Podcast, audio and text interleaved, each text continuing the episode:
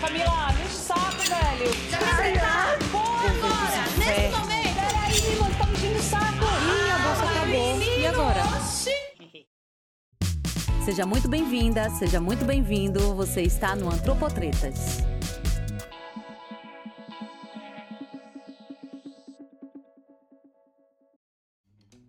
Olá, Camille Mate aqui falando.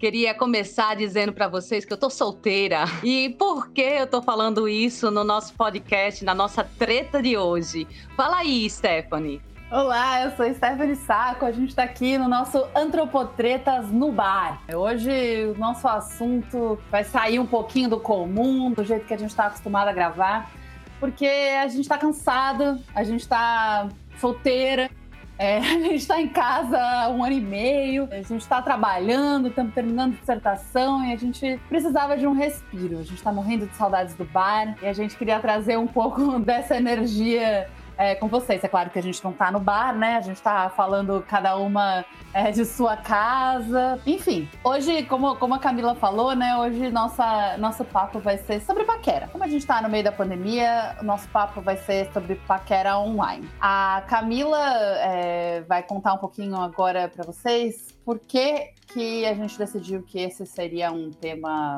interessante. É, Esther, hoje é o dia em que a gente vai se expor vai fazer um, um expose da, da nossa história.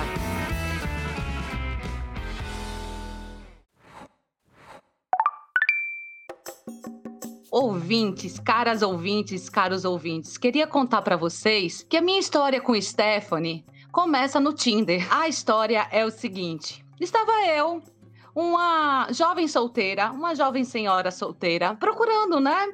Sei lá, quem sabe talvez um encontro e de repente apareceu um perfil para mim. E o perfil tinha a seguinte descrição: aprendiz de antropólogo. O que, que eu pensei? Será que eu vou conquistar o sonho do antropólogo próprio? E aí, o que, que aconteceu? Eu curti lá, eu coloquei e demos match. Conversa vai, conversa vem com esse moçoilo. A gente foi desenvolvendo a nossa história, foi desenvolvendo a nossa conversa até que veio o convite. Vamos hoje para um rolê. E eu falei: ora, por que não, não é mesmo? O tempo era 2019, outros tempos em que a gente tinha liberdade de ir e vir, a gente não ficava pensando nem fazendo cálculo de pandemia. Então, o que aconteceu? A gente acabou indo para uma festinha. E aí, nessa festinha, ele estava acompanhado de ninguém menos, ninguém mais que a minha gloriosa, maravilhosa host desse podcast, Stephanie Saco. E aí, a nossa história começou a partir daí. Foi a primeira vez que nos encontramos, a primeira vez que nos conhecemos. Não fiquei com o boyzinho, fiquei com outro boyzinho, inclusive nessa festa. E aí eu queria dizer que Patrícia estava no rolê, porque eu pensei assim: por que eu vou para um rolê de uma festinha, uma festinha que vai ser legal, uma festinha pessoense, tipicamente pessoense. Chamei Pati, Pati, vamos comigo, vamos comigo para eu não chegar sozinha na festinha. E aí foi, foi então que nos conhecemos, eu, Stephanie e Patrícia, e formamos essa incrível bancada de podcasters em ascensão nesse Brasil. Então eu tava com esse amigo, né? Que por acaso é meu ex, que é só pra deixar a história mais interessante. É, a gente tava em casa, ele tava lá batendo papo, de repente no Tinder, né? Ele me instigou. Eu falei, ah, vou entrar também eu aqui no meu aplicativo. Aí entrei no Tinder, comecei a conversar com um boyzinho, um boyzinho bonitão e tal. Enfim, tá na minha vida até hoje, inclusive. Ele falou, ah, tô indo nessa festa. Eu falei, olha, coincidência, eu também tô indo. Então fui pra encontrar esse boyzinho, né? Daí, esse, esse meu amigo, né, falou: vamos, vamos nessa festinha, vai ser massa. Tinha sido uma mana do Tinder que tinha falado para ele dessa festa. Aí nisso ele deu médico a Camila e falou: Olha só, essa mana também é antropóloga, já lembrava dela dos corredores da universidade, assim, que a gente já tinha se cruzado. Enfim, aí chegamos lá e foi esse enrosco todo. Não, e vocês não sabem da maior. O outro boizinho que eu fiquei, eu tava prestando atenção nele durante a festa toda, rolou aquele clima de paquera e eu falei: Eu te conheço de algum lugar. E ele disse: Eu também tenho a impressão de te conhecer. Aproveitei a oportunidade de ir ao banheiro para consultar o meu Tinder. E eu tinha dado match com aquele boy também.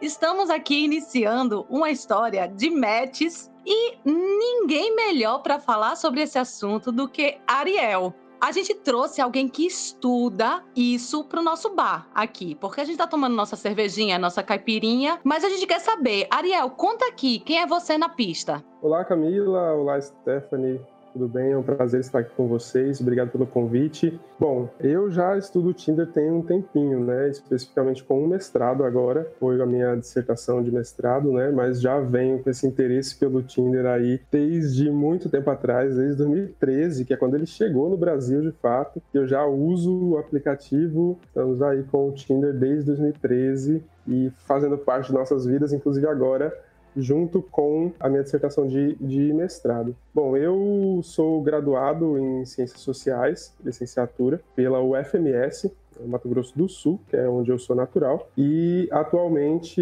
é, estava cursando o mestrado em Sociologia aqui na UFPB e concluí agora, esse mês passado, o mestrado, né, com essa dissertação que eu já vou fazer o meu jabazinho aqui e deixar o título da minha dissertação para quem quiser consultar logo mais quando ela for publicada, que é Deslize para o lado contrário da tua orientação política, emoções e polarização política ideológica nas experiências afetivos sexuais mediadas pelo aplicativo Tinder. Muito bem, Ariel. Então quer dizer que o seu interesse por estudar o Tinder veio de ser usuário do aplicativo? Foi, foi exatamente isso. Eu já tive é, interesse, ainda na graduação, em estudar tecnologia, redes sociais, aplicativos, etc. E também despertei o interesse por estudar afetividade, emoções, sociologia, antropologia das emoções, etc.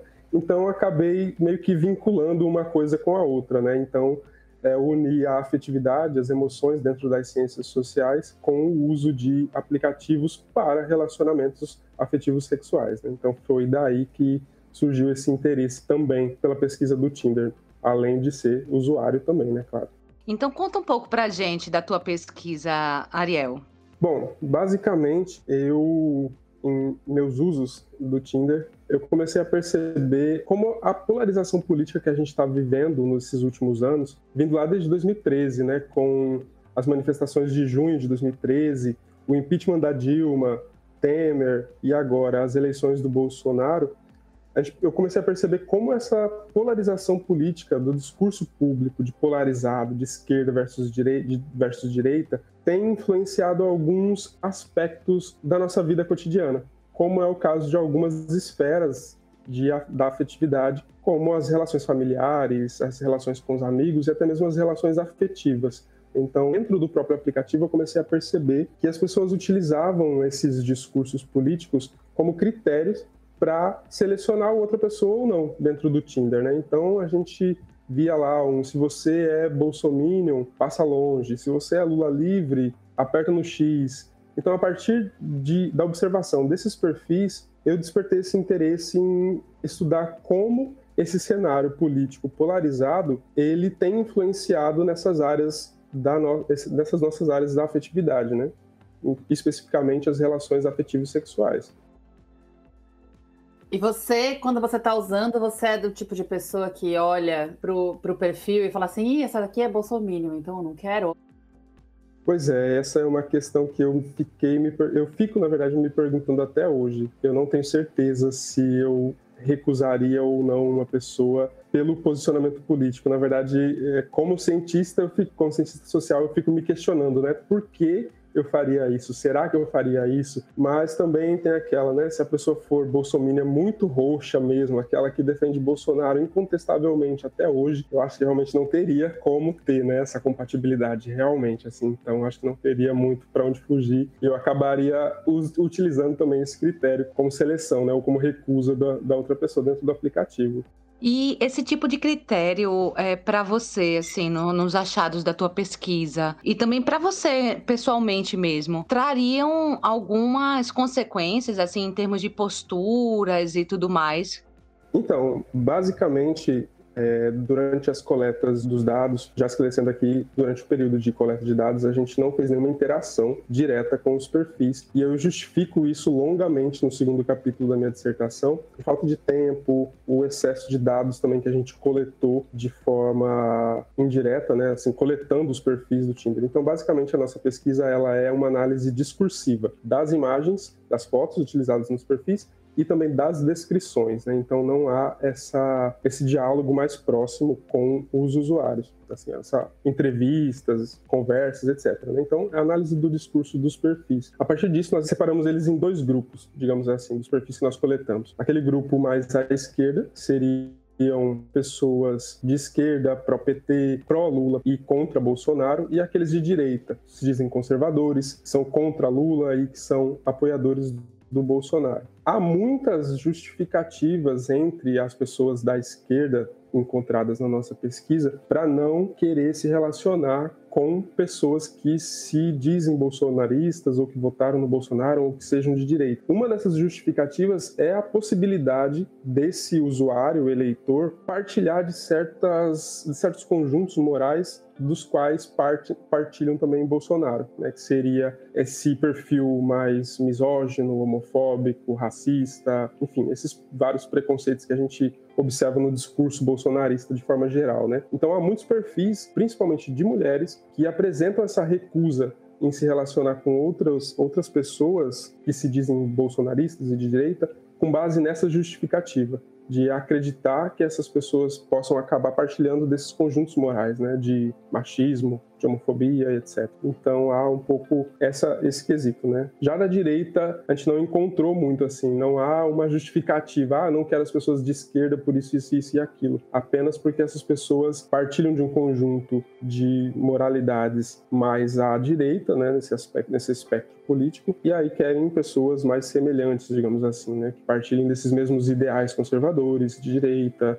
é, muitas vezes cristão também. Eu faço bastante essa discussão entre a associação de um posicionamento político à direita e o cristianismo também. Então há mais essa justificativa para a direita. Já para a esquerda é mais essa questão de que esses usuários podem partilhar desses conjuntos, né, mais preconceituosos, digamos assim. Então a pessoa tenta evitar se relacionar com pessoas que possam ferir de alguma forma seus direitos, a sua, o seu posicionamento, os seus ideais, enfim.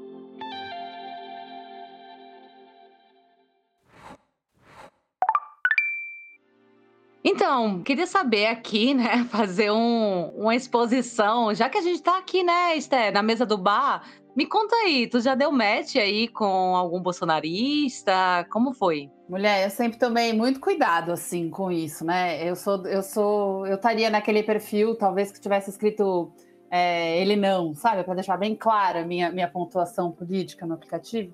Eu saí agora, né? Então, infelizmente, vocês ouvintes que queiram me paquerar vão ter que me paquerar de outra forma, porque eu não tô mais nos apps, eu desisti deles.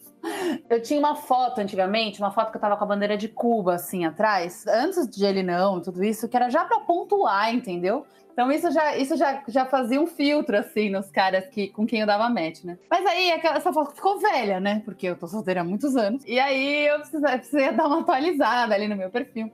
E eu sempre fui essa pessoa que entra sai, entra sai, entra sai do Tinder, né? Eu não dou conta de ficar muito tempo, mas aí bate a carência, aí volta, né? Quando tá ovulando. Enfim, na quarentena, né? No começo da quarentena, quando não, a gente não via ninguém, absolutamente ninguém, eu tava morando sozinha né, via um casal de amigos, assim, esporadicamente. Eu falei, vou ter que baixar esse esse negócio. E vou ter que conversar, conversar com pessoas que eu não conheço. E eu comecei a conversar com um cara que, assim, a princípio, tinha toda a pinta de ser, de ser uma pessoa, tipo, de ser um cara dos meus, assim, sabe? Jornalista, da UFPE, se formou na UFPE, né, no Pernambuco. Ele tava até morando em outra cidade, só pra nem correr risco de não ver mesmo, assim, sabe? E aí começou papo vai, papo vem, aqueles papo mais caliente, né, tipo no, no, no WhatsApp e tudo mais. Menina, ele começou a lançar umas ideias, por algum motivo, a gente parou de conversar sobre as coisas calientes e foi conversar sobre política.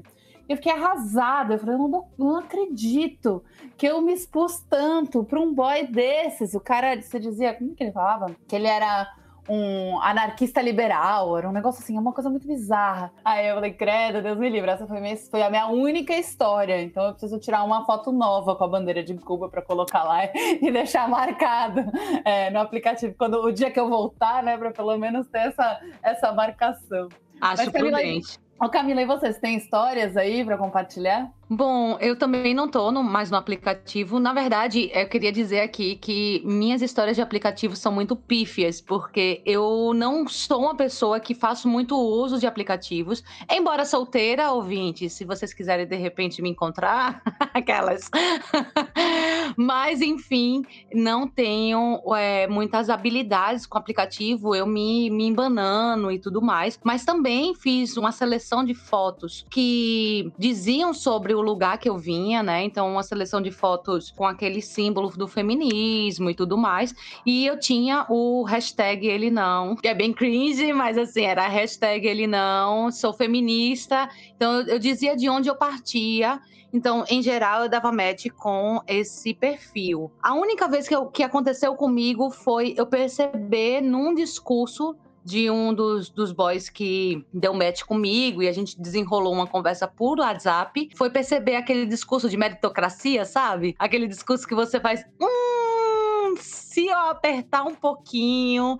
E aí eu mesma morguei a história, eu mesma. Porque assim, eu acho que é um perfil mais cirista, sabe? Eu acho que no máximo o que eu peguei ali foi um perfil mais cirista, porque me, meu próprio perfil informava muito sobre isso. E aí, sobre isso, Ariel, eu queria saber se você encontrou muito isso, das pessoas já colocando fotos, coisas que, sim, que informassem de onde essas pessoas vinham. Sim, é, houve bastante essas estratégias assim, sabe? Como a Stephanie também colocou, que é a utilização de imagens já com símbolos atrás, bandeiras ou um brinco também, sabe? Houve alguns perfis de mulheres com uns brincos de foice e martelo, sabe? Vermelho, ou pessoas com camisetas escritas Lula livre, ou o próprio símbolo do Bolsonaro, sabe? Aquele Bolsonaro 2018. E também houve vários casos, principalmente porque a minha coleta foi logo após a, a vitória vitória do Bolsonaro, em 2018, muitos perfis em que as pessoas utilizavam aqueles temas de campanha. Embaixo da imagem havia aquele Bolsonaro 2018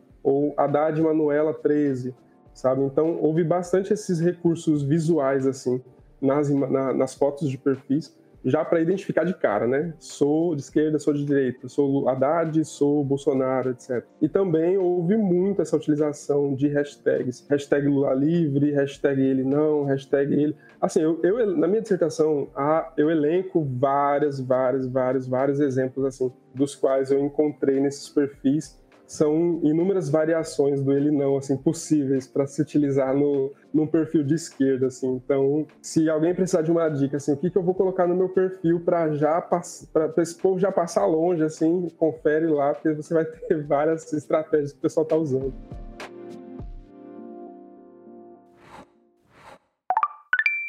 E aí, assim, Ariel, a gente coletou algumas histórias de amigas nossas, né? Pessoas que, que se propuseram a falar um pouco sobre essas aventuras e desventuras de passear por aplicativos de relacionamento e nesse momento de disputa política acirrada, isso fica muito evidente, né? E aí, eu vou contar aqui a história de uma amiga minha que eu vou chamar de MC Rebeca. MC Rebeca, ela deu match com um boy heterossexual também. E aí ela começou a se a conversar com esse boy, e conversa vai, conversa vem. Esse boy era um cara historiador, é, um cara que tinha publicado livros sobre a esquerda e tudo mais. E ela pensou o quê? O que a gente pensa? Nossa, encontrei o homem da minha vida, vou me jogar nessa história, né? Já que o cara é desconstruidão, um cara que reflete sobre masculinidade tóxica e tudo mais, é tudo muito do que a gente tem pensado e muito que a gente tem trazido, né? E aí, numa discussão, esse boy, ela, ela adoeceu e aí ela disse assim: ah, hoje eu não vou poder sair, hoje não vai dar pra gente se encontrar e tudo mais. E ele começou numa insistência, diz assim: se cuida, nada de namorar, hein? E ela assim, hã? Nada de namorar, hein? E ela não tô, não tô conseguindo entender aonde esse boy quer chegar, tipo. E aí ela deu um meio que um, peraí, velho, você tá querendo, né? Você tá querendo o quê? E aí ele veio com a frase, Esté, a frase a frase do momento. Ele não problematiza a Lumena.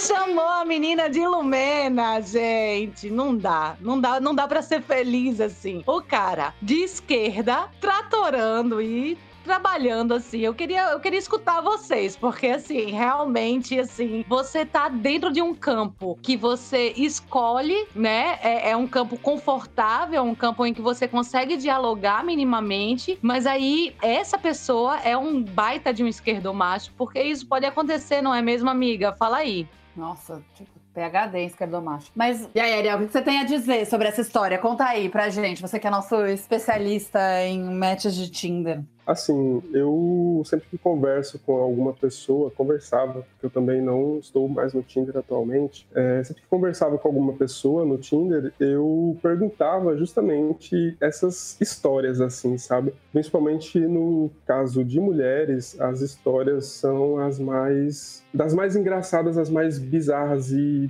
preocupantes, assim, às vezes, né? Que é cada situação que pode acontecer ali que, pela misericórdia. Eu, todo esse tempo que eu uso, eu tive duas situações, assim, constrangedoras, eu posso dizer, mas a primeira história que aconteceu comigo, assim, meio bizarra, foi com uma moça que eu tava conversando e a gente conversou umas meia hora pelo Tinder e logo a gente passou pro WhatsApp, mas eu tive que me arrumar, fazer almoço e tomar banho para ir para a universidade. Chegando na sala de aula, eu fiquei acho que umas duas horas sem internet.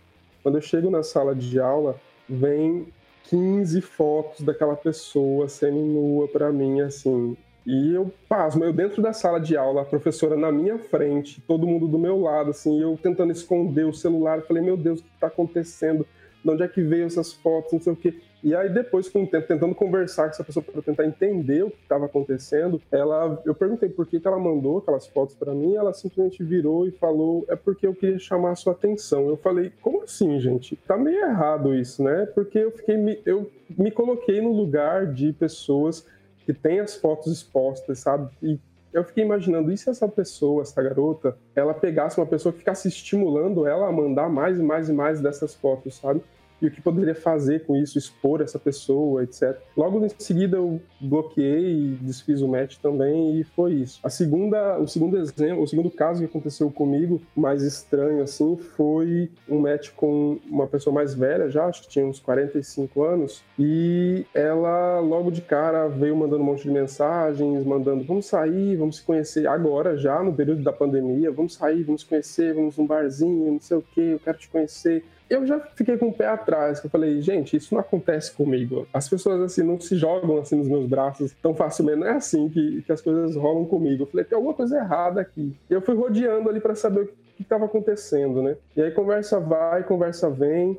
Essa mulher me chama para ir para um motel. Só que antes, ela pediu para que a gente se encontrasse na frente de uma lotérica, porque ela queria que eu pagasse um boleto de 100 reais para ela. Mas aí eu fiquei, eu não tô pagando nem os meus boletos direito, então como é pagar um boleto Gente, que babado! eu não tô pagando, eu não tô pagando nem os meus boletos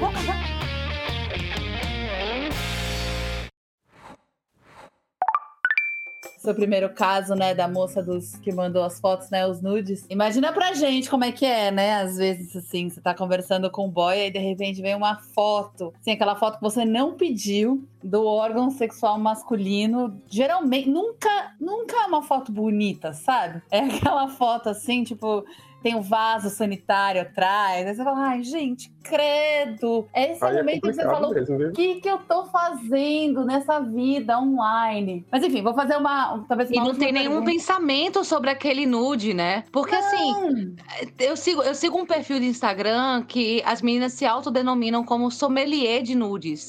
e é maravilhoso, assim, porque elas saem buscando, assim, a cor, a, a, a imagem, a, a luz perfeita. Gente, dá para fazer. A gente, a gente, quando manda nudes, a gente não faz uma produção por trás, porque os boys não conseguem, os boy hétero não conseguem fazer isso. Ai, então, tem... enfim, ficar fazendo, né, é, realmente precisa muito aprender. Tem um perfil no Instagram também que é uma, uma mana que ela dá, não sei se é uma mana, deve ser, né? Um cara, não sei. Que põe fotos nudes muito bonitos masculinos. Ele serve um pouco o perfil, segue um pouco para ensinar os boys a tirar bons nudes, assim.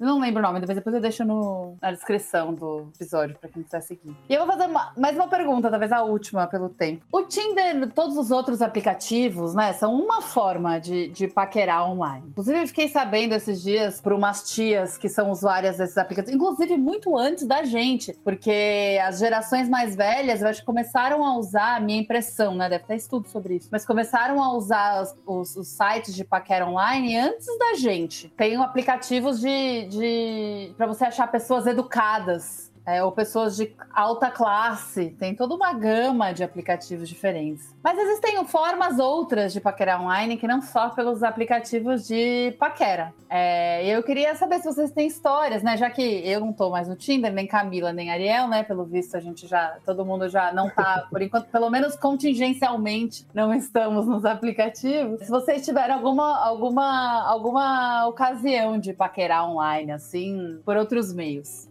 Ah, eu. O Instagram é, tem sido meu Tinder, né? Assim, ultimamente. Eu tenho, eu tenho investido bastante pesado no Instagram, porque eu acho que, assim, né? São pessoas que eu minimamente conheço, né? Então, pessoas que tá no meu campo de minha zona de conforto, e aí eu faço uso desse, desse perfil especificamente no Instagram, mas só. Assim, parece um pouco contraditório, mas eu nunca fui muito fã de redes sociais acreditem ou não, mas embora esteja estudando sobre redes sociais, né, aplicativos de relacionamento, eu nunca fui muito fã. Então eu tinha muito tempo atrás, até ano passado, eu ainda tinha Facebook e usava só o Facebook. Eu cancelei meu Facebook e então criei, mais ou menos no meio do ano passado, o um Instagram, meio que forçado também, assim justamente por causa das paqueras também, porque era como uma forma de translado, sabe, do Tinder para para o Instagram. E como eu não tinha, então algumas pessoas às vezes se sentiam meio incomodadas de já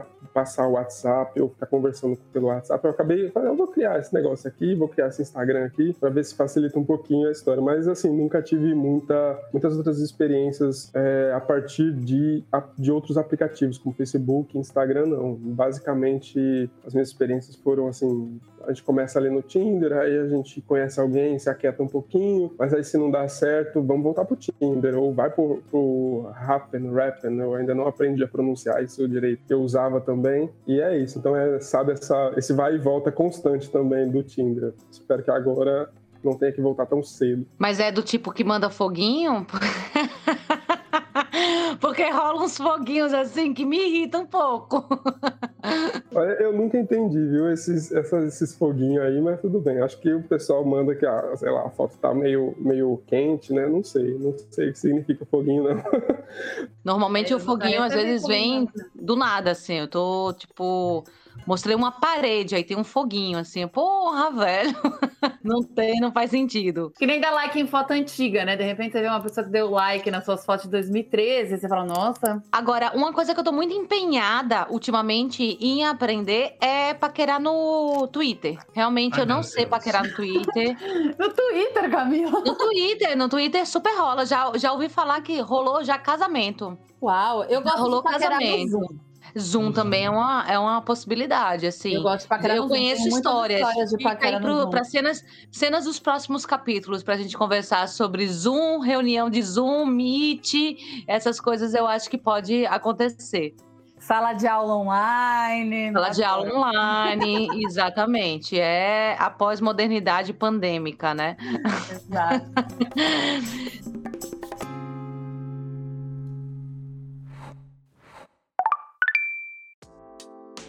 Bom, eu queria agradecer aqui, Ariel. Ariel, muito obrigada pela tua presença hoje. Foi muito bom conversar com você neste bar aqui virtual, em que a gente pôde trocar e também falar de uma maneira embasada, né? Alguém que conhece do assunto, alguém que tem é, é, o entendimento, já passeou por essas, essas discussões, inclusive teóricas, né, para poder ajudar aqui a gente é, nessa conversa aqui meio catártica sobre Tinder e polarização política. Muito obrigada. Eu que agradeço pelo convite, pelo interesse pela dissertação, pelo tema da pesquisa. Estamos aí. Qualquer coisa, quem quiser saber mais sobre o Tinder, saber mais sobre polarização política e afetividade, estamos aí. Pode entrar em contato com a gente, entrar buscar a dissertação. Então, agradeço muito pelo convite, agradeço pela conversa. Estamos aí. Legal, muito bem. Muito obrigada, Ariel, por, por participar aqui do nosso bar. Pena que a gente não se encontrou nem no bar, nos bares ali em volta da UFPB e nem naqueles botecos da praia, pé na areia, com litrão a seis reais e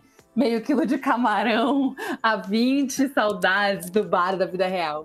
Mas é isso, a gente conversou hoje aqui com o Ariel Bernardo. Vou deixar o. A gente vai deixar o Instagram dele também no, na descrição do podcast, porque aí, se alguém quiser seguir, saber mais da dissertação, entrar em contato, é, ou então, se quiser saber qual que é a dele, ele é gatinho, vocês estão solteiras aí, quiserem ir atrás, é, pode seguir. para vocês mandarem foguinhos para ele. Aí ele tá comprometido, tá falando. Tá ah, gente, é por isso que ele saiu do Tinder, ele tá comprometido. Foi, foi, foi por isso. Às vezes o Tinder dá certo, às vezes o Tinder dá certo. Olha só! Uau, foi no Tinder, que babado! A, a, gente adora uma fofoca. Porque, assim, na verdade, a gente não faz fofoca, a gente faz antropologia urbana, né? E é o que exatamente, a gente tá fazendo hoje. Exatamente. Curiosidade científica, eu falo. Exato, quando, quando, né? vejo, quando, eu vejo uma fofoca, eu falo, eu quero saber, porque eu sou curioso, cientificamente curioso. Foi no Antropólogos estão aí pra isso. Você conheceu, você conheceu sua namorada no Tinder? Sim, eu, eu já tinha tido uma namorada anterior, que a gente namorou quatro anos, e a gente se conheceu também pelo Tinder, e agora, dois anos depois que a gente terminou, fiquei esses dois, dois anos fazendo a pesquisa, né? Então eu realmente não tive tempo, assim, nem cabeça para nada, e agora que as coisas estão se acalmando, eu resolvi voltar pro Tinder novamente e acabei encontrando uma pessoa aí que a gente começou a namorar. É o presente de Deus. Massa, e ela é bolsominion? Não, graças a Deus que não. Pronto. Então, com isso, a gente encerra o programa de hoje. Queria agradecer de novo, Ariel. Obrigada, Camila, aí, por ter topado se expor no, nesse programa diferente. Eu Thiago, adorei, Esté.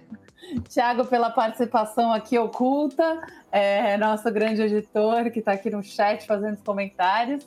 É, e é isso. A gente espera ter grandes programas e mais programas roteirizados no futuro, mas de vez em quando a gente vai se encontrar no bar com vocês. E é isso. Boa noite, bom dia, muito obrigada.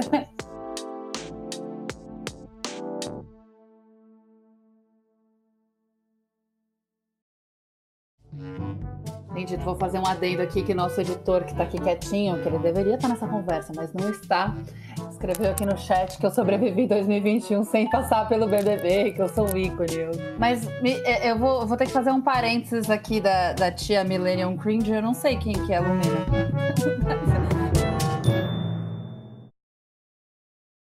O roteiro, edição e gravação do Antropotretas foram produzidos de forma coletiva a equipe é formada por Camílio Mate, Glauco Machado, HP Rodrigues, Leonardo Pinheiro, Patrícia Pinheiro, Stephanie Saco e Tiago Oliveira.